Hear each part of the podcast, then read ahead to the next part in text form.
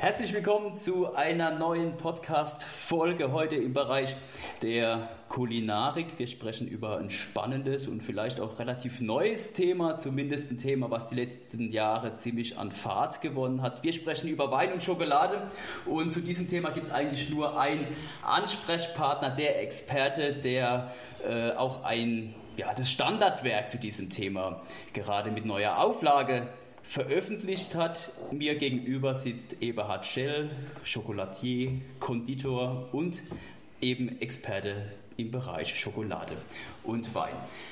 Herr Schell, wir sind in Württemberg, wir haben die Terrassenlagen vor der Haustür, Sie sind Konditor, also eigentlich nur kurz eins und eins zusammengezählt oder was war die Initialzündung, sich intensiv mit diesen beiden Produkten in Kombination zu beschäftigen? Ja, angefangen hat es eigentlich mit einer relativ verrückten Praline, mit unserem Essig-Schleckerle. Die haben wir damals mit unserer Weingärtnergenossenschaft Neckarsulm-Gunzheim gemacht. Das waren Prädikatsweine, die dann zu hochwertigen Essigen verarbeitet worden sind und dann dementsprechend hat man die versüßt in Form einer Praline. Das war übrigens die erste Praline, die bundesweit überhaupt ein Patent bekam. Ja, und das war für mich so wiederum die Initialzündung zu überlegen, Mensch, was mit Essig gemacht werden kann, müsste ja mit Wein noch viel interessanter sein. Und so haben wir uns dann mit dem Staatsweingut Weinsberg zusammengeschlossen und haben ganz viele Weine ausprobiert, die wir dann als Praline dann umgesetzt haben, natürlich mit feinsten und besten Schokoladen. Und das war so der, der ja, Durchbringer für uns, in ein neues Thema einzusteigen. Und dann kam natürlich automatisch, wenn Sie hochwertige Weine verarbeiten, braucht man hochwertige Schokoladen und dann muss man natürlich suchen, welche Schokoladen passen zu diesen Weinen. Und so sind wir dann, ja, haben wir uns spezialisiert auf das Thema auch nur Schokolade und Wein, weil es gibt keine Genusskomponente, die mehr miteinander bringt, die vielseitiger ist, die schöner, aromatischer ist, wie die Kombinationen Schokolade und Wein. Die sind wirklich einmalig. Es sind Beide haben ganz viel Gemeinsamkeit. Ja, vom Wein angefangen, das weiß man, der Wein, der hat äh, die älteste, das älteste Kultgetränk der Menschheit. Schokolade genauso. Kakao wurde von den Azteken als heiliges Getränk genossen. Also nicht als Schokolade in dem Sinn, in, in Rippchen, aber als Getränk. Dann haben wir Terroir, ganz entscheidend. Wo Wein wächst, schmeckt man raus. Beim Kakao ist es das Allergleiche. Ja? Bloß bei dem industriellen Massenkakao, da haben sie keine Chance, Unterschiede zu schmecken. Dann haben wir natürlich äh, geografische äh, Zonen, wo Wein wächst, aber das gleiche haben wir beim Kakao auch. Fermentation, Vergärung, nicht nur beim Wein. Ein guter Kakao, der nicht vergoren ist, der nicht richtig, ja, äh, hier eine Gärung, eine alkoholische Gärung auch hingelegt hat, der wird niemals eine gute Schokolade werden. Heute wird kaum noch eine Schokolade, die Kakao bzw. die Kakaobohnen werden vergoren, sondern das ist alles Mainstream, 0815, kaum noch Geschmack, leider. Was macht dann für Sie eine gute Schokolade aus? Also gute Schokolade wie beim Wein genauso. Herkunft ganz entscheidend. Die Kakaosorten elementar und natürlich die Verarbeitung, wie man es dann richtig macht. Und es gibt auch ein paar einige äh, Merkmale, wo man gute Schokolade einfach schon am Riechen erkennt, am Hören erkennt, am Schmecken erkennt. Und wenn Sie wollen, können wir das gleich mal machen, Herr Petschi. Also, wo fangen wir an? Ja, wir die Deutschen sind ja immer noch die sogenannten Schokoladenweicheier, was das heißt. Die mögen mehr Milchschokolade wie dunkle Schokolade. Das ist in den mediterranen Ländern ein bisschen anders, aber auch hier hat man sich inzwischen ein bisschen eingeglichen. Ja, es wird dann langsam, merkt man schon, dass man auch dunkle Schokolade wunderbar essen kann, wenn man eine gute hat. Aber allgemein gilt nicht unbedingt, dass Milchschokolade schlechter ist, sondern Milchschokolade hat die gleiche Vorgehensweise und auch die gleiche Wertschätzung wie eine dunkle dunkle Schokolade, vorausgesetzt, sie wird richtig verarbeitet. Und auf dem Teller haben wir jetzt zwei unterschiedliche liegen. Ich denke, Sie sehen das selber. Die linke Schokolade, die glänzt schön, hat einen seitenmatten Glanz, ist ein bisschen dunkler. Die rechte ist äh, ja eher so ein bisschen ja, ein bisschen nicht nur heller, sondern auch, wenn man sie auf die Seite nimmt und mal an der Seite anschaut, sieht man auch, dass die porös ist, ja. so ein bisschen, ja. Und wie genießt man Schokolade richtig? Und zwar mit fünf Sinnen. Okay. Beim Wein haben wir ja drei. Wir sehen, wir riechen, wir schmecken. Und bei der Schokolade kommt das Fühlen hinzu. Man merkt sofort, wenn man die Schokolade anfasst, ob man eine gute hat oder eine schlechte. Und das Hören kommt dazu. Jetzt fassen Sie mal beide an. Ja. Beide Schokolade. Und rieche mal zuerst bitte an der rechten. Wie riecht die, Herr Brecci? Sehr süßlich. Sehr süßlich, absolut. Weiter. Für mich so etwas nach äh, Karamell, Vanille. Perfekt. Man merkt den Weinkenner. Ja. Und wenn Sie jetzt äh, an der rechten riechen, da riechen wir gerade weniger. Absolut, ja. Aber wenn wir ein bisschen richtig, richtig intensiv dann an ihr riechen, einatmen, ausatmen, dann riechen wir was ganz anderes. Ja, ja und das Ganze ist einfach äh, komplexer, Ja. stimmiger. Wir riechen jetzt Kakao. Mhm. Ja, haben auch wiederum zwar eine ganz leichte Karamellnote, aber intensive Kakaoaromen. Und bei der rechte, bei der linke, bei der ersten, haben wir eher so van vanillig, sehr süß. Wobei dies, wenn eine Schokolade so stark nach Vanille riecht, es niemals Vanille ist, sondern es ist Vanillin. Ja? Und was man auch natürlich noch riecht, so ein bisschen das Milchpulver. Ja? Wenn wir jetzt beide mal wieder zurücklegen, welche schmilzt erster in der Hand? Die rechte oder die linke? Hat die Rechte. Ganz klar. Ja, das bedeutet, wir haben in der rechten Schokolade, fast in allen Milchschokoladen heute, ähm, entweder ein Fremdfett drin Okay. oder äh, Butterreinfett. Und Butterreinfett macht eine Schokolade eher schmierig, aber nicht unbedingt besser. Ja? Ist bei der linken jetzt nicht der Fall. Da haben wir nur natürlich, klar, Milchfette in Form von Milchpulver, aber wir haben in erster Linie ähm, dann die Kakaobutter. Und wenn Sie jetzt mal zwischen Daumen und Zeigefinger von beiden Schokoladen mal ein bisschen reiben, haben Sie eine unterschiedliche Textur. Tatsächlich, ja. Bei der rechten, wenn wir da reiben, haben wir so Krümel.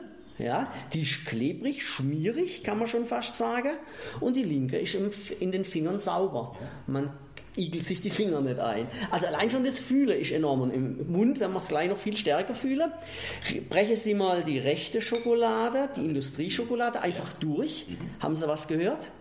Eher weniger. Gar nichts eigentlich. Und wenn Sie sich die Bruchkante anschauen, dann ist die porös, Ja. ja, krümelig, klebrig, äh, ja, krümelig. Und jetzt machen wir das Ganze mal mit der linken Schokolade.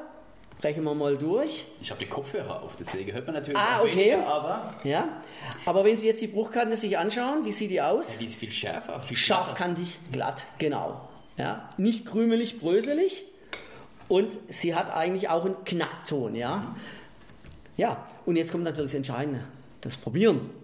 Und jetzt lade ich Sie ein, die Schokolade, mit der rechten fangen wir an, Ja. in den Mund zu nehmen, einmal auf den Backenzahn zu legen, mal drauf zu beißen. Dann haben Sie eigentlich, die Schokolade klebt am Zahn. Dann bitte auch die Schokolade nicht runterschlucken, das ist auch ganz wichtig, sondern die Schokolade muss jetzt im Mund völlig sich auflösen, zerfließen. Wenn man sie kaut und runterschluckt, hat man keine Textur. Das ist das gleiche, als wenn ich das Glas Wein nehme, die Nase zuhalte und runtertrinke. Okay. Gut. Und jetzt richtig im Mund zergehen lassen und dann mal über den Gaumen ziehen. Dann werden Sie merken, die Textur, wie ist die? Sauber, glatt oder eher Ja, das Ganze ist natürlich etwas cremig, aber für die Süße steht halt absolut im Vordergrund. richtig? Und eigentlich schon fast schmierig. Ja, das Mundgefühl ist fettig, der Gaumen ist belegt Ja. und man hat die Süße als ganz dominanten Partner.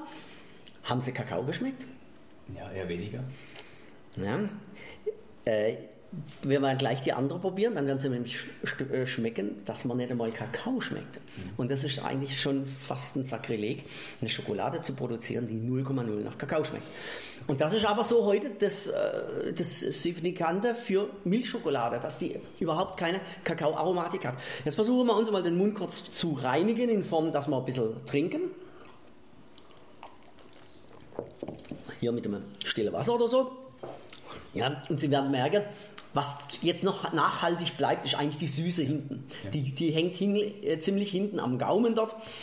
Sie ist eigentlich, ja, ist eigentlich unangenehm eher. So, jetzt nehmen wir mal die linke. Beim Draufbeißen bleibt sie am Zahn kleben. Nein. Auch ein ganz anderer, wie sagt man dazu, Schmelzpunkt. Ja, Sie braucht mehr Energie von der Zunge, sie braucht länger, um sich aufzulösen. Das liegt an der Kakaobutter, weil die einen höheren Temperaturpunkt hat, sich aufzulösen, wie jetzt zum Beispiel Milchfett. Wir liegen hier bei 29 Grad, Milchfett löst sich schon bei 18, 19 Grad, wird die schon weich. Wenn Sie es jetzt so im Gaumen im Mund haben, ja, das ist viel eleganter, viel komplexer. Die Süße eben nicht so vordergründig. Ja. Ja, und sie bleibt einfach, also wie beim Wein, ein längerer Nachhall. Genau, genau. Ja, wie beim, beim Wein ist es ja wirklich so äh, gut, ein toller Wein, der bleibt uns ja ganz lange im Gaumen. Deswegen haut man auch nicht weg wie ein Bier. Und so sollte eine gute Schokolade auch sein. Man isst automatisch dann auch weniger.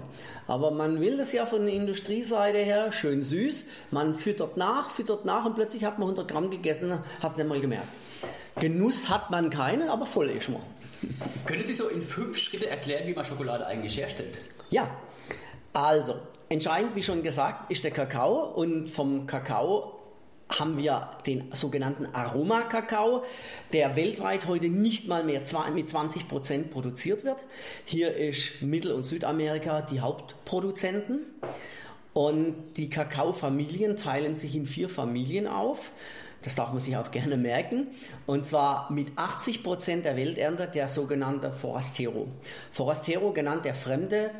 Das ist der Konsum- und Massenkakao, weil er den drei- bis fünffachen Ertrag des Kakaos allgemein bringt. Und das ist, wie schon gesagt, der Kakao, der heute angebaut wird. Seine einzigste Qualität ist seine Quantität. Und dann haben wir die drei Aromakakaos mit ca. 10% der Welternte, den sogenannten Trinitario, kommt von der Insel Trinidad, also Karibik her, deswegen hat er seinen Namen bekommen. Und dann haben wir ungefähr mit 6% der Welternte den Arriba Nacional, Arriba von oben aus Ecuador und Nordperu ist dieser Kakao beheimatet.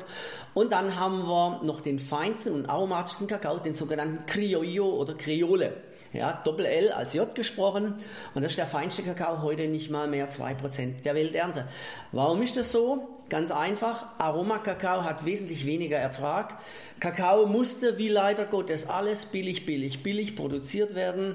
Und so wurden heute, wird heute fast nur noch dieser Industriekakao produziert, speziell in der Elfenbeinküste und Ghana. Diese beiden Länder produzieren alleine schon 70% des Weltkakaoverbrauchs wird dort produziert. Wie wird er gemacht? Ganz entscheidend, wir haben ja die Kakaoschote, haben die meisten wahrscheinlich auch schon einmal gesehen in den Filmen oder so. Ist eigentlich eine Beerenfrucht und wenn die dann geerntet wird, also man kann sagen, eine Fruchtfolge je näher am Äquator zweimal im Jahr, wobei es wie ein Zitrusbaum der ganze Jahr trägt dieser Baum, ja. Aber er hat zwei Haupternten. Das eine ist im November, Dezember und das andere Mai, Juni Juli, Juli noch mit rein. Aber wie schon gesagt, die Zitrus das ganze Jahr über Blüte, Fruchtstände und reife Früchte am Baum. Dann wird diese Schote, die reife Schote geerntet. Sie wird mit der Manschette aufgebrochen. Gerade für Kinderarbeit ganz gefährlich und sollte eigentlich auch nie gemacht werden für Kinder. Ähm, deswegen ist es so schlimm, dass gerade in Ghana an der Elfenbeinküste auch ganz viele Verletzungen durch Kinder dort sind, weil in vielen Plantagen in fast allen Plantagen ist dort Kinderarbeit, das muss man leider Gottes auch sagen. Und, dieser, und dann, wenn diese Schote aufgebrochen wurde, dann liegen dort das, die Kerne drin und die sind umhüllt von einem weißen Fruchtfleisch. Und das ist die sogenannte Pulpa. Und diese Pulpa ist unglaublich aromatisch beim Aromakakao. Die erinnert an Litchi, an Maracuja, an Pfirsicharomen. Es ist ein äh, wahres Feuerwerk des Genusses, umsonst heißt sie auch nicht das Gummibärchen des Urwaldes. Und dieses Fruchtfleisch lutschen die Kinder oft als auch ab oder auch Erwachsene, weil es einfach sehr, sehr lecker schmeckt. Aber wir brauchen das zur Fermentation. Und beim Industriekakao ist es nicht so aromatisch, es ist eher süß, das Fruchtfleisch, und hat weniger Aromen. Dann kommt das Ganze in sogenannte Gärkästen. Da muss man sich als großer, große Holzkiste vorstellen. Dort kommt kommen diese Kerne mit dieser Pulpa zusammen hinein. Und dann vergärt es. Beim Aromakakao sind es drei bis fünf Tage Fermentationsvergärungszeit, die übrigens alkoholisch und auch enzymatisch läuft. Wir haben es wie beim Wein, das Allergleiche. Ja? Es wird auch mal gewendet, dass es gleichmäßig dann äh, die Fermentation läuft. Und die Aromen dieses, dieser Pulpa dringen in den Kern ein. Deswegen ist es so entscheidend, dass guter Kakao fermentiert wird. Und dann was auch noch spannend ist, Industriekakao, der ja vor Rastero, braucht sieben bis zehn Tage der Fermentationszeit. Selbst dieser Kakao könnte theoretisch wesentlich besser schmecken wie das, was heute in die Supermarktregale kommt, aber man macht es nicht. Fast der ganze Industriekakao wird heute nicht mehr fermentiert. Die Kakaobauern, die kriegen ja, so gut wie kein Geld für ihr Produkt. Wenn man überlege, eine Familie aus Ghana muss mit 11 bis 1200 US-Dollar im Jahr auskommen. Ein Erntehelfer in der Elfenbeinküste kriegt unter einem Dollar pro Tag. Das ist ausbeuterisch bis dort drüben raus. Und das ist Gott sei Dank in Mittel- und Südamerika nicht der Fall. Hier wird der Kakao noch ganz anders produziert und vor allen Dingen, man hat natürlich heute Gott sei Dank einen Kundenkreis, der wieder viel stärker auf diesen Aroma-Kakao zugeht. Und Fairtrade, das Logo ist besser wie nichts, aber man meint immer, das wäre die heilige Kuh des Kakaos. Das ist es aber leider auch nicht. Und es bedeutet nur, dass die Kakaobauern 250 Dollar auf die Tonne mehr bekommen. Aber ein guter Kakao, der dürfte normalerweise unter 8, 9 US-Dollar das Kilo gar nicht verkauft werden. Normalerweise beim Industriekakao kriegen die Kakaobauer oft als unter einen Euro pro Kilo beziehungsweise US-Dollar. Ja, und dann wird dieser Kakao, wenn er dann fermentiert ist, getrocknet. Das ist ganz entscheidend dann, weil die Herstellung der Schokolade eigentlich in erster Linie in Europa, also in den anderen, nicht in den dort produzierenden Ländern bewerkstelligt wird, weil die Schokoladenkultur kommt, also das, was wir als Rippchen kennen, kommt nicht aus diesen Ländern. Das haben erst später die Europäer entwickelt und erfunden. Schokolade wurde getrunken ausschließlich oder auch zum Kochen benutzt, Kakao. Und dann wird diese, wenn diese Bohnen getrocknet sind, dann werden sie anschließend verkauft in Säcker und ab nach Europa, wie auch immer. Äh, und dann kommen sie in die Schokoladenfabrik, in die Schokoladenmanufaktur. Das heißt, hier wird dann der Kakao erstmal geröstet und das muss man sich vorstellen wie beim Kaffee. Sieht genauso aus, sind Trommelröster die dann beim Aromakakao zwischen 100 und 120, 130 Grad maximal ca. 35, 40 Minuten, 45 Minuten den Kakao rösten. Industriekakao wird genauso lange geröstet, aber bei einer Temperatur zwischen 170 und 200 Grad. Allein schon um diese Bitterstoffe, die in dem Kakao drin sind, beim Industriekakao drin sind, durch Röststoffe einigermaßen zu egalisieren. Deswegen, man spricht ja von bitterer Schokolade, aber eine gute Schokolade ist nie bitter. Und dann wird dieser Kakao anschließend nach dem Rösten werden die Kerne zerbrochen. Es ist eine Samenhaut um diese Kerne herum und diese Samenhaut wird dann, kommt dann weg. Das wird entweder Tierfutter oder als Dünger benutzt. Und anschließend werden diese Kakaobohnen richtig geschreddert, dann in den Melangeur vermahlen. Es kommt Zucker hinzu, bei Milchschokolade Milchfette hinzu. Anschließend, wenn es ganz fein vermahlen ist, kommt es auf Walzenstühle. Man muss sich das vorstellen wie bei Mehl. Ja, das sind Walzen, die rotieren und dementsprechend den Kakao, die Kakaomasse noch ganz fein zu 16 μ vermahlen, ganz fein, dass man keine Textur mehr auf der Zunge spürt, also keine, keine kleinen Bestandteile mehr. Und dann anschließend wird dieser Kakao, diese Kakaomasse kommt in die Konsche und wird kongiert. Und da gibt es auch Riesenunterschiede. Aromakakao wird zwischen 24 bis zu drei Tagen, also 72 Stunden konchiert. Industriekakao wird maximal zwischen 5 bis 12 Stunden konchiert.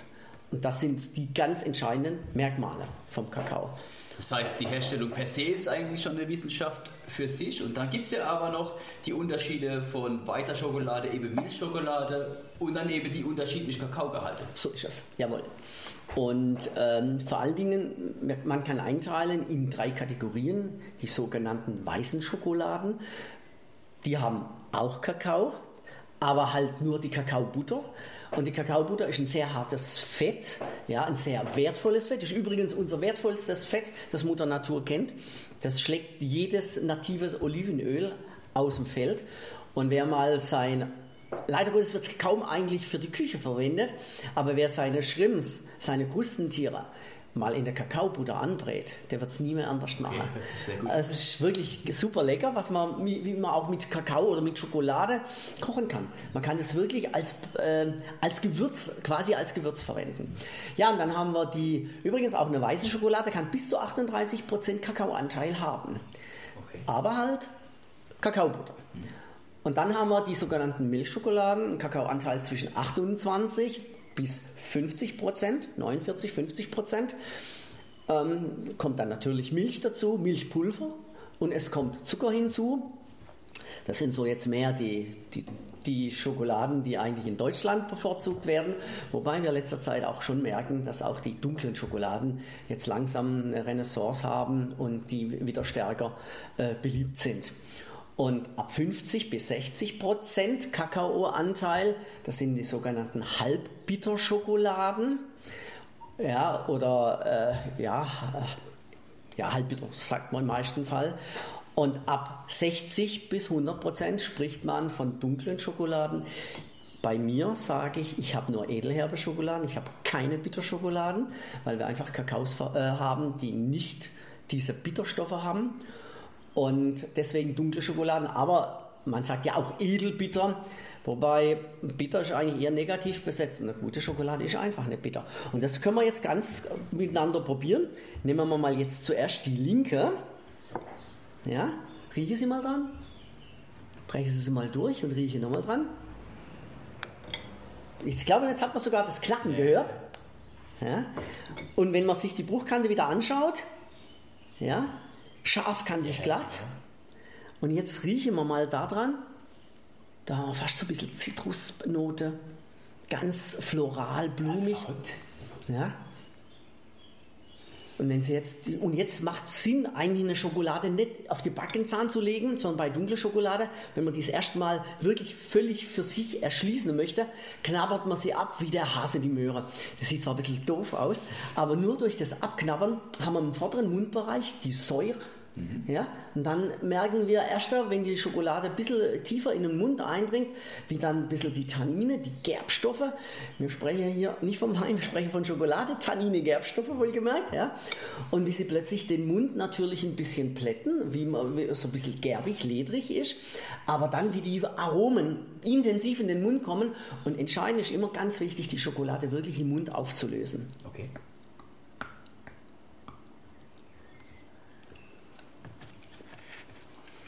Merken wir die Säure vorne. Ich weiß, mit vollem Mund spricht man nicht, aber jetzt geht es nicht anders. Mhm. Auf die Säure habe ich noch nie geachtet. Bei der Schokolade, beim mhm. Wein, klar, mhm. aber bei der Schokolade. Und wir haben hier 6% Säure, nicht Promillesäure. Okay. Ja. Sie merken, Schokolade unglaublich füllt den Mund aus. Wir merken auch jetzt diese leicht astringent, tanninige Note. Mhm. Milchschokolade vergessen? Was für ein Kakaoanteil? 70 Prozent. Wow. Relativ hochprozentig. Ja, aber dafür ist sie gar nicht so astringent, wie ich sie jetzt eingeschätzt ja. ja. Und fast blumige, florale Noten, leichte Zitrusaromatik. Ist sehr lecker. Und wenn man sie jetzt runterschlucke, wir haben Tannine, Gerbstoffe, mhm. aber null Bitterstoffe. Ja. Und das kann man ganz wunderbar testen, indem Sie jetzt einfach ein Schlückchen Wasser nachtrinken dann werden sie merken, dass sie nichts merken. Ja. Der Mund ist clean, es kommt nichts Bitteres rauf. Und das gleiche Spiel machen wir jetzt mit dem Forastero. Mhm. Diese Schokolade, wo Sie gerade hatten, auch vielleicht ganz kurz noch zu den Milchschokoladen, die wir hatten, erster. Die, wo natürlich so klebrig, schmierig war. Ich sage keinen Industrienamen, aber man kann sich denken. Ähm, die ist Industriekakao, also Forastero, ja. Und die andere, diese aromatische, Schokolade, die kam, waren Arriba Nacional aus Ecuador, aus äh, der Gegend Esmeraldas. Und man kann wirklich die unterschiedlichen Regionen, wie beim Wein, auch in der Schokolade schmecken. Okay. Und wenn man jetzt die, jetzt nehmen wir mal die andere Schokolade, rieche sie mal daran. Das ist jetzt ganz spannend. Ist jetzt ein Forastero, aber ein sehr interessanter Forastero, sonst hätte ich ihn nicht im Programm. Das haben wir Kirscharomen leichter. Ja, also es gibt so was Fruchtiges. Ja. Aber für mich, es erinnert mich auch wie es wie Barrikfass. Also so was Röstiges. Ja, noch leichte Röstaromen, wobei da kommen wir noch intensiver dazu zu anderen Schokoladen. Aber achte Sie mal jetzt auf die Fruchtigkeit. Ja, also rote Einzig Früchte. Tatsächlich. Ja, es ist Das ist verblüffend. und kein Kirscharoma, sondern das kommt vom Boden. Jetzt habe ich einen Kakao, also aus Afrika haben wir nichts aus der Elfenbeinküste und auch nicht aus, äh, aus Ghana, weil ja, ich kann einfach nicht garantieren, dass hier keine Kinderarbeit dort ist. Es ist zu 99,9 Prozent fast grundsätzlich der Fall. Sie kommt jetzt aus Tansania und Tansania ist bekannt für seine kirschfruchtigen, himbeerfruchtigen Kakaos. Und das ist das Terroir, das ist der Boden. Und wenn Sie jetzt abknabbern,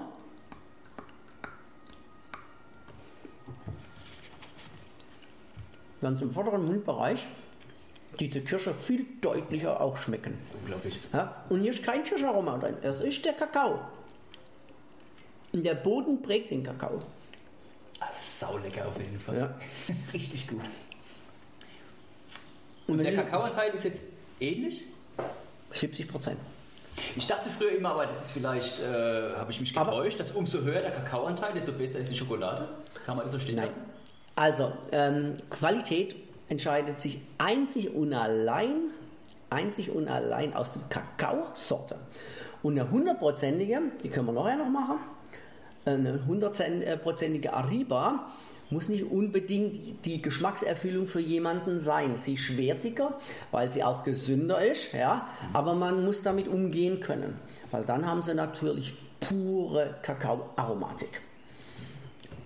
Aber jetzt achten Sie mal drauf, Herr Brecci, bei der Schokolade, wenn Sie die runterschlucken, haben wir leicht bittere Note. Ja. Ja? Und jetzt trinken Sie mal ein Schlückchen Wasser.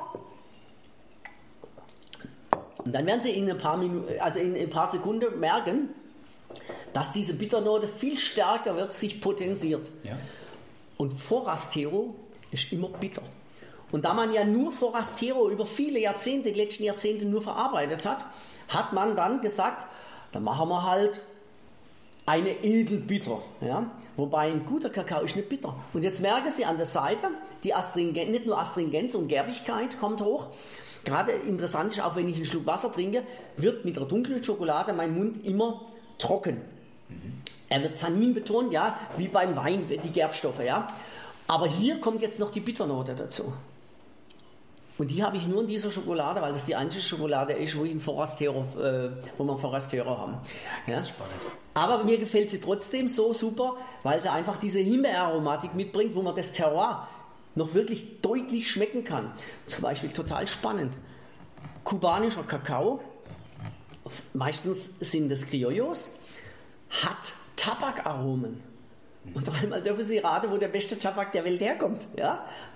Der Boden prägt den Geschmack des Kakaos. Das ist so faszinierend. Ja, und bitter ist das neue Süß.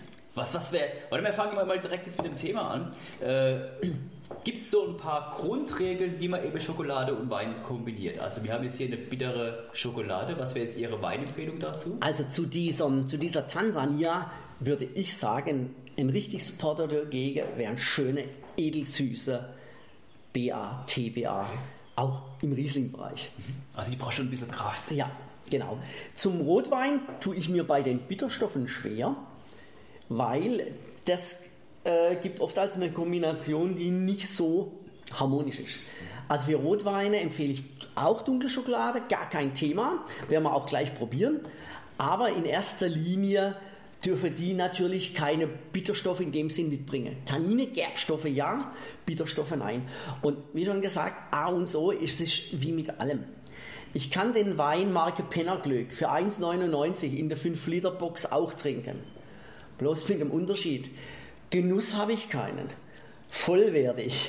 Ja, und so ist es mit der Schokolade auch. Wenn ich ein gewisses Qualitätsportfolio möchte, wenn ich Geschmack haben möchte, wenn ich auch, auch ein gutes Gewissen angeht, was meine, ja, wie sie produziert wird, ist man beim Aromakakao immer auf der sicheren Seite. Ja, weil der schon ganz anders auch produziert wird. Aber spannend ist hier, merke ich jetzt immer noch diese, diese Bitterstoffe dominant. Ja, ja. und wie lange diese Schokolade sich am Gaumen Ja, ja. Während das haben wir bei diesen Bitterstoffe, haben wir bei der ersten, bei dieser Bolivar Savage, die ja überhaupt keine Bitterstoffe hatte, gar nicht.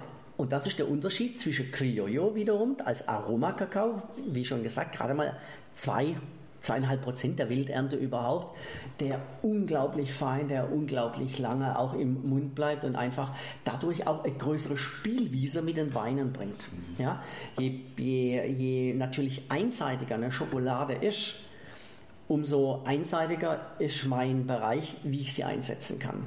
Weil viele, speziell natürlich deutsche Weine, haben jetzt nicht unbedingt diese fette Tanninstruktur und auch diesen, wobei gut, mit der Klimaerwärmung haben wir das auch schon sehr alkoholreiche Weine.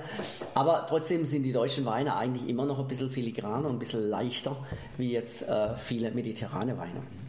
Und wir könnten ja mal vielleicht mit dem ersten Wein beginnen, Gerne. mit dem Riesling, weil das war eine schöne Geschichte. Ähm, Sommeliers zu ja, zu, äh, in diese Richtung zu bringen, war ich ja nicht unbedingt einfach gewesen zu Beginn. Ja?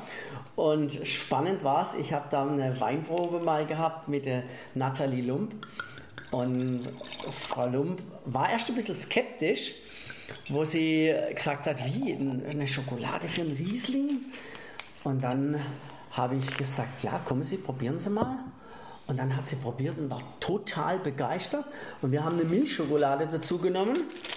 Und auch zu dieser Milchschokolade gibt es eine kleine Geschichte. Die habe ich mit, auch mit einer bekannten Sommeliere entwickelt. Und zwar mit äh, Claudia Stern. Sie war eigentlich die erste, die in Deutschland so mit dem Thema aktiv geworden ist als Sommeliere. Und heute geht eigentlich keiner mehr an dieser Thematik vorbei, weil man weiß, es ist unglaublich vielfältig und es ist unglaublich ja, spannend. Wenn man jetzt rieche, was rieche sie? Also extrem fruchtig. Ich es ist so, so Pfirsicharoma, irgend so, oder Zitrus. Zitrusaromen sind in der Schokolade drin und es ist eine Milchschokolade. Mhm.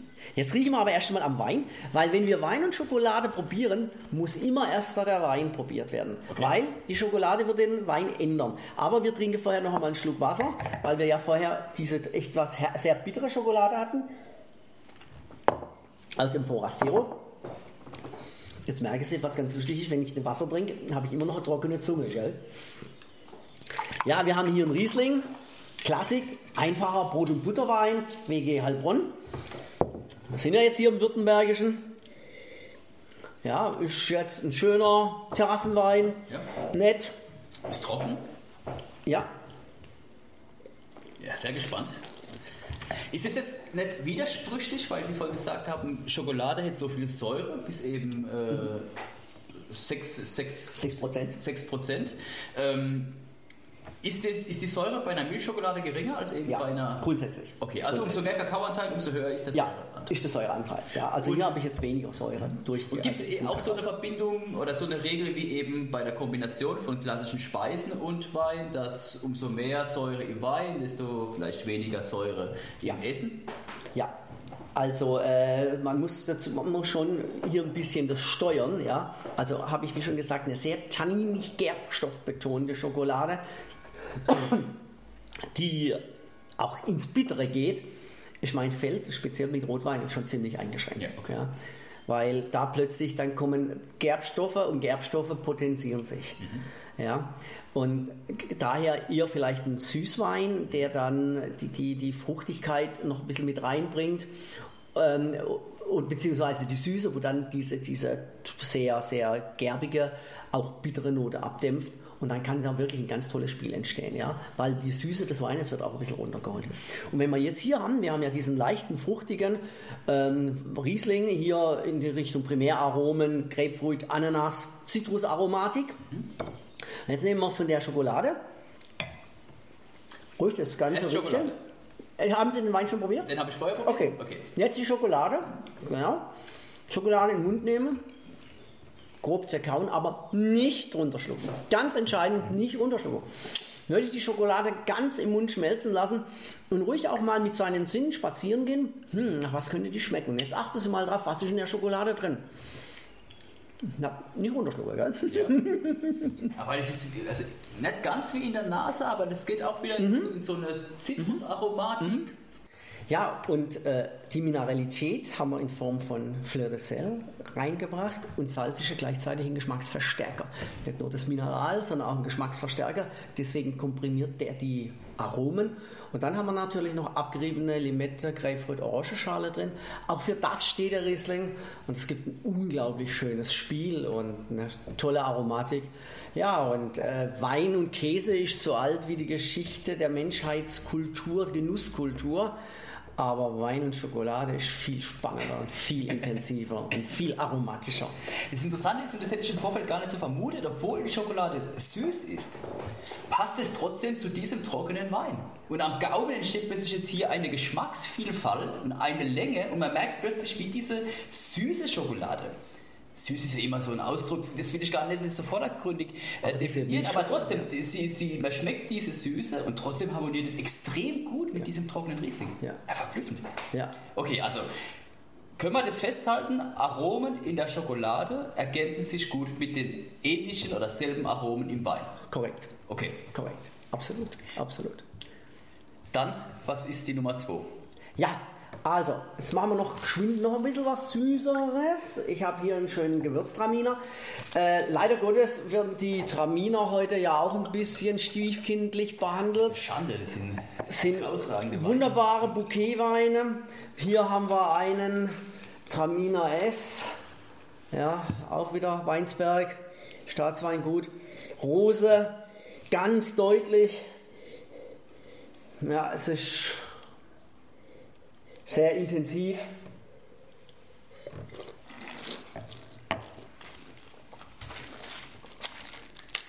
Da haben wir jetzt zwei Schokoladen. Und zwar fangen wir aber erst mit, dem, mit der dunklen an. Dominikanische Republik kommt der Kakao. Trinitario und drin haben wir Orange, selbstgemachte Orangen, halbkandierte Orange, ein bisschen krokant. Wenn man den Wein wie schon gesagt, immer wichtig, den Wein zuerst probieren. Immer wichtig auch an der Schokolade zu riechen. Das macht man leider viel zu wenig. Dann die Schokolade wieder grob zerkauen, ihr die Zeit schenken, das ist ganz entscheidend, dass sie im Mund sich ja, öffnet, dass sie im Mund dann zerfließt. Und wenn sie dann ganz im Mund zerflossen ist, ruhig nochmal auf diese festen Bestandteile von der Orange drauf beiße.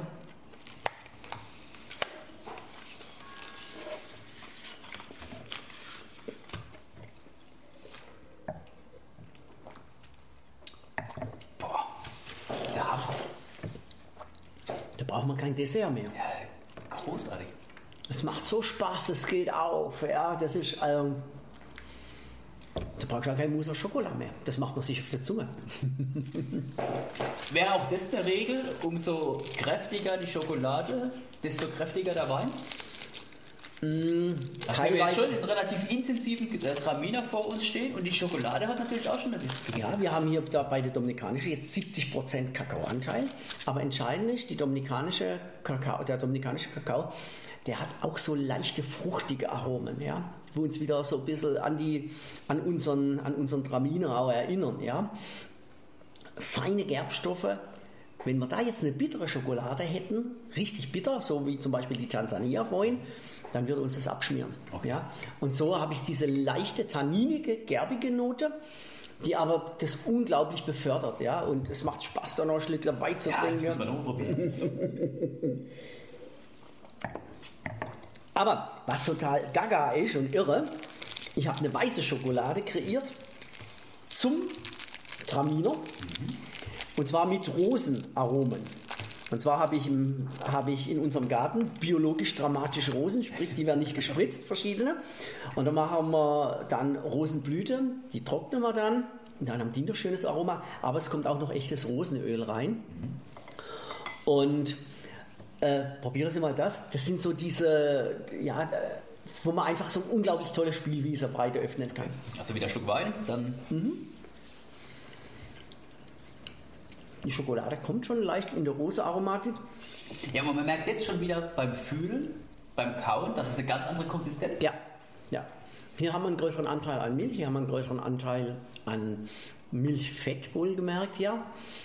Und dann natürlich nur die Kakaobutter und keine Kakaobestandteile, sprich kein Kakaopulver in dem Sinne. Ach, das ist gut. Wobei mein Favorit tatsächlich jetzt, wenn ich mich entscheiden müsste, ich eher zur ersten Kombination her tendieren würde. Mhm. Aber ich will einfach nur mal zeigen, selbst eine weiße Schokolade ja. funktioniert. Ja. ja. Aber Was, da muss ein bisschen verwandt sein in, mit den Aromen. Also hier jetzt habe ich ja die Rose drin. Die Rose schmeckt man. Und die Rose wird dann hier jetzt im Traminer noch ein bisschen verstärkt. Ja. Ohne aber zu süß. Das wäre jetzt eine ganz klassisch weiße Schokolade. Was ist Ihre Empfehlung? Eine ganz klassisch weiße Schokolade empfehle ich zu wieder zu edelsüßen Weinen. Okay. Weil das spannend ist, die, gerade wenn man jetzt eine TBA hat, Trockenbeerenauslese, ja, wenn das ein Traminer ist, schmecken sie mit Sicherheit nicht mehr oft als den Traminer, ja, sondern wir haben üppige phenolige Note, wir haben getrocknete Früchte, wir haben eine opulente Süße. Mit der Schokolade, obwohl die ja süß ist, obwohl die ja wesentlich mehr Zuckeranteil hat, ja, was ist sogar wie eine Milchschokolade, wird es jetzt plötzlich nicht süß, sondern süß und süß egalisiert sich, löst auf. Und der Wein wird wesentlich trockener und der Wein wird wesentlich fruchtiger. Das ist unglaublich schön, ja, dieses Spiel zu machen. Ich habe eine Edelsüße da, können wir gerne nachher nochmal mit, mit der TBA machen. Es ist, ja, das ist faszinierend, wie plötzlich dieser, diese Trockenbeere auslese, die eigentlich ja schon sehr üppig und ja, schon satt macht, plötzlich ganz leicht und duftig wird. Und das ist das Spannende. Das macht kein Käse mit dem Wein. Ja? In, der, in, der, in so einer Art des, des, äh, des Transformieren und des plötzlich Verändern. Wenn verändern. ich jetzt so, so, eine Verkostung plane, äh, Schokolade und Wein, und habe verschiedene Weine, habe verschiedene Schokoladensorten, wie ist die Reihenfolge? Orientiere ich mich am Wein und gehe dann eben ähnlich wie es mir in der Weinverkostung kennen, Restsüße nach oben? Oder orientiere ich mich an der Schokolade und fange zum Beispiel bei der weißen Schokolade an und gehe dann eher in den höheren Kakaoanteil? Also, äh, man sollte, ich mache das immer so, wie ein Dessert. Ja? Äh, ich fange eigentlich mit so halbtrockenen an, gehe dann aufs Trockene und am Schluss mache ich dann nochmal eine süße Kombination, die Dessert-Kombination. Also Vorspeise, wenn man so will, sind Weine, ja, äh, teilweise mit, mit leichter Restsüße oder auch trockene Weißweine. Beginnen wir eigentlich, ja, macht auch Sinn. Dann auch ein schöner Grauburgunder mit einer Milchschokolade, ähm, auch gerne mit Holz. Ja, wenn Sie stahlige Grauburgunder haben, dann passt auch sehr gut eine dunkle Schokolade dazu, die wiederum aber wenig Säure und wenig Bitterstoffe haben darf. Und dann bei den Rotweinen haben wir so meistens eigentlich eher die dunklen Schokolade, wobei auch, bei der einen oder anderen, gerade wenn man einen sehr weichen Frühburgunder hat, ja, ein Klevener, dann kann man da auch eine Milchschokolade dazu verwenden wenn, wenn die einen schönen Charakter hat. Und am Schluss nehme ich dann eigentlich immer irgendwie süße Weine. Ja? Das kann ein deutscher Portwein sein, darf man ja so nicht nennen, die, die heißen ja äh, Likörweine. Ja, völlig unerotisch, finde ich. Ja? Aber da muss man sich noch einen besseren Namen aussuchen, aber die Deutschen machen tolle ja. Portweine. Frage, ja. so, wir haben ein Glas Lemberger. Jawohl. Und zwar einen schon etwas gereiften. Sehr schön. Ja, Lemberger Hades. Das ist so die Elite, die in Württemberg mit den Barrikweinen angefangen hat. Und ähm, auch schon ein bisschen reifere. Übrigens vielleicht auch noch das, ganz junge Weine eignen sich nicht so sehr in der Kombination Schokolade und Wein. Die sollten etwas Ruhe bekommen, die Weine. Also besser mit ja, Jahrgängen zwei Jahre danach anfangen. Ja. Ich meine, beim Weißwein kann man auch schon, ja, aber trotzdem macht es mehr Spaß. Jetzt haben wir 2020, die 19er sind ja schon auf der Flasche, eher mit dem 18er oder auch mal mit einem 17er zu machen. Und bei den Rotweinen ist es sowieso sinnvoll, die meisten Rotweine machen wir ja sowieso in Deutschland Babymord. Ja, ja das stimmt. Also hier haben wir jetzt tiefdunkle Beeren. Ja, der Wein ist schon mal groß. Ja. Das ist gut. Bin ich sehr gespannt. Ein bisschen was- Holz hat er natürlich, ja, weil es ist ja Barrik.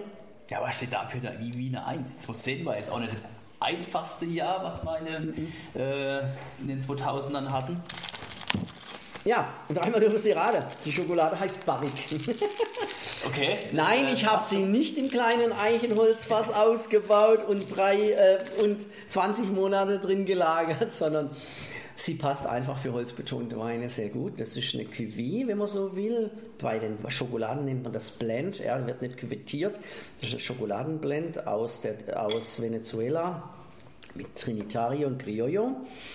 Und drin haben wir verschiedene Gewürze, wenn Sie mal dran riechen. Mal gespannt, Herr Reggie, ob Sie drauf kommen.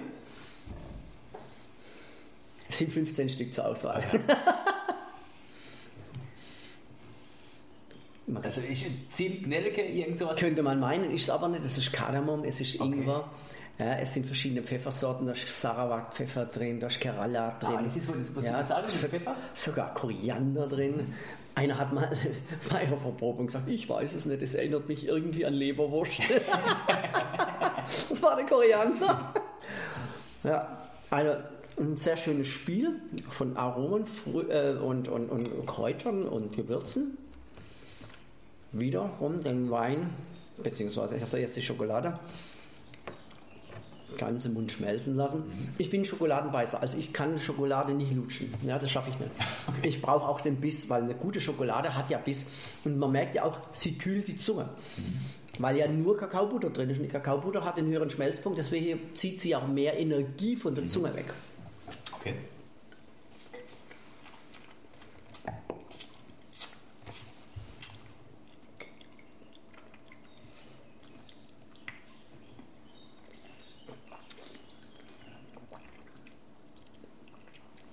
Oh, das ist wieder faszinierend. Der Wein bringt Gerbstoff, die Schokolade bringt Gerbstoff und trotzdem wieder in Kombination ergänzt sich das perfekt. Ganz weich wird es sogar regelrecht, ja. Und auch vom Geschmack her, ich meine, gut, die Zunge wird jetzt schon ein Tick trocken, aber beim Nachtrunk wird der Wein noch viel vollmundiger und intensiver und dichter. Obwohl er ja schon eine kleine Granate ist. Ja, absolut. Und ja, das ist so ein warmer, so ein warmer, schöner Abgang. Also, ja, ich denke zehnmal schöner und angenehmer wie Salzstängel oder Erdnussflips. Ja, definitiv. Also, das heißt, Weine, die im Barrique ausgebaut sind, brauchen entweder wieder Schokolade mit einem gewissen Kakaoanteil, Ja. beziehungsweise gewisse Gewürze, die einfach die Brücke schaffen. Richtig. Also die Gewürze sind ja bei uns in den Schokoladen auch in vielen Fällen drin, um, wie Sie haben das sehr schön ausgedrückt, die Brücke zu schaffen. Ja. Ähm, die Schokolade und der Wein wären ein schönes, schönes Paar, ja. Aber die, die Gewürze schaffen oftmals noch eine, eine andere Basis. Nicht, nicht nur eine Brücke, sondern auch öffnen das Ganze noch, machen es noch viel weiter, noch viel intensiver, noch viel voluminöser, feiner. Ja? Also da kann man unglaublich spielen. Ja? Zum Beispiel schöne Geschichte ist auch ein Chardonnay oder ein grauen Burgunder aus dem Holz, also der darf ruhig auch schöne äh, Vanillenote haben. Und dazu eine Milchschokolade, weil wir haben ja malolaktische Gärung bei den bei diesen Weinen, ja, wir haben ja diese leicht joghurtbuttrige Note. Und wenn ich dann das in der Schokolade auch habe, und das habe ich halt natürlich in einer guten Milchschokolade, und wenn ich das noch ein bisschen mit, mit einem schönen Kampotpfeffer, einen roten Sherry oder äh, Sherrypfeffer dann mache, dann wird der Wein, der vielleicht erst üppig und schwer und voll wurde, durch, durch diese Kombination von diesen leichten Pfeffernoten plötzlich unglaublich leicht und frisch. Ja, Chardonnay ist ja eigentlich eher so ein breiter, sehr maskuliner Typ. Und da kann die Schokolade plötzlich was ganz anderes wirken. Dann wird er plötzlich zum Terrassenwein, ja, wo Spaß macht zu trinken. Oftmals macht ein ein 14 volumenprozentiger äh, äh, Chardonnay jetzt nicht unbedingt Spaß zum Trinken, außer man hat ein schönes Osombuco oder eine Martinsgans. Ja. Aber da kann man unglaublich viele Räume schaffen für, für Genussentdeckung einfach. Klar ist, dass die Temperatur beim Wein eine Riesenrolle äh, spielt. Wie ist es bei der Schokolade? The same, das Allergleiche. Und das ist auch das Lustige bei der ganzen Geschichte. Ich sage ja, wir kommen immer wieder auf den Wein zu sprechen. Ja? Schokolade hat eine Genusstemperatur wie Wein auch. Die Lagertemperatur ist ideal 12, 15 Grad. Die Genusstemperatur von Schokolade 16 bis maximal 22 Grad. Sie sollte nicht wärmer sein, aber bitte auch nicht Schokolade im Kühlschrank. Warum? Im Kühlschrank habe ich oft als riech, stark riechende Dinge wie ein Stinkerkäse oder Zwiebeln, Knoblauch. Ja? Und die Kakaobutter zieht es an wie ein Schwamm. Außerdem ist es zu kalt. Das ist wie ein schöner Rohmilchkäse. Wenn ich den aus dem Kühlschrank esse, schmeckt er nicht. Also Zimmertemperatur, aber nicht 23, 24 Grad, sondern eher ja, um die 20, 22 Grad. Ja. In Ihrem Buch habe ich gelesen, dass Spätburgunder und Schokolade nicht die einfachste Verbindung ist. Warum? Beziehungsweise was muss ich tun, damit es passt? Also, Spätburgunder ist, eine, ist ein Wein, der nicht mehr Säure hat wie andere Rotweine, aber er hat eine eigene Säurestruktur. Und die beißt sich in vielen Fällen mit dunkler Schokolade massiv. Ja, also da sind die 6% Säure oft als wie, ich vergleiche das so irgendwie, das wird dann sehr grün, sehr grasig, äh, wie zwei junge Köter, ja, äh, die sich ineinander verbeißen. Ja, und das, das macht dann keinen Spaß. Also es gibt zwei Rebsorten, die sich sehr schwer mit Schokolade tun. Das eine ist der Spätburgunder und das andere der Sangiovese. Ansonsten aber, man kann Brücken schaffen. Wir haben ja das hier für den VDP machen dürfen, eine Schokolade, die zu diesem Wein auch passt, zu den Flaggschiffen. Und zwar die Vitis, da haben wir eine Cuvée aus Schokolade von Sao Tome und von, äh, von der Dominikanischen Republik und haben eine kleine Gewürzkomposition gebracht und die dann mit dem Wein zusammen nimmt die Säure runter, gibt dem Spätburgunder so ganz leichte Glühweinnote, aber es ist harmonisch, es ist schön, es passt und kann man auch wiederum ganz, ganz toll verbringen. Wenn Sie jetzt wiederum eine andere Schokolade oft als haben, ja, wo man auch denkt, wow, die passt und das wird dann plötzlich nur, nur giftig und grün. Hm. Angenommen, wir haben jetzt jemand mit diesem Podcast angefixt, ein Händler, ein Winzer, ein bei Gästeführer, wer auch immer, sich näher mit diesem Thema zu befassen. Haben Sie eine Empfehlung, wo ich Schokolade käuflich erwerben kann, die natürlich eine gewisse Qualität hat, aber die genau, wie Sie vorhin gesagt haben, auch diese soziale Aspekte und die Nachhaltigkeit äh, verfolgt oder beinhaltet? Also grundsätzlich muss man sagen, Schokolade, gute Schokolade hat einfach ihren Preis. Und wenn auch große Discounterketten Werbung machen mit Fairtrade und sonstigen UTZ-Symbolen und, und, und Labels und ihre Schokolade für 60, 70 Cent verkaufen, es ist nicht möglich.